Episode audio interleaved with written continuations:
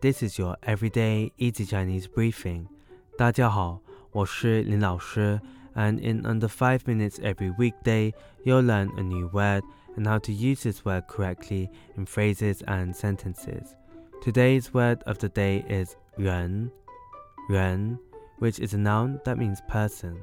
Let's practice by making different words, phrases, and sentences with 人. The first word is 人民,人 民, which means people. A way of using it in a sentence is 人民群众是历史的创造者。人民群众是历史的创造者。People are the creators of history. Another word we can create with 人 is 人类。人类. This means human. Let's look at each character of this word. 人 means human and 类 means kind, so literally humankind. A way of using it in a sentence is 人类应该珍惜地球资源。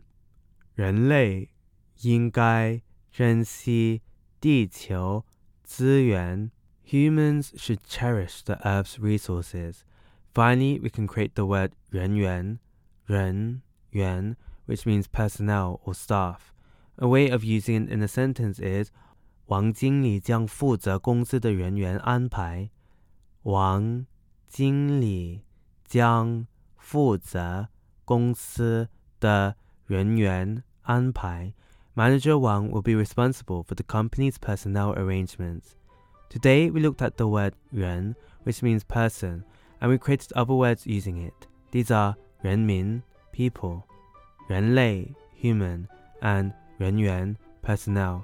To see this podcast transcript, please head over to the forum section of our website www.everydayeasychinese.com where you can find even more free Chinese language resources. See you again soon for more practice.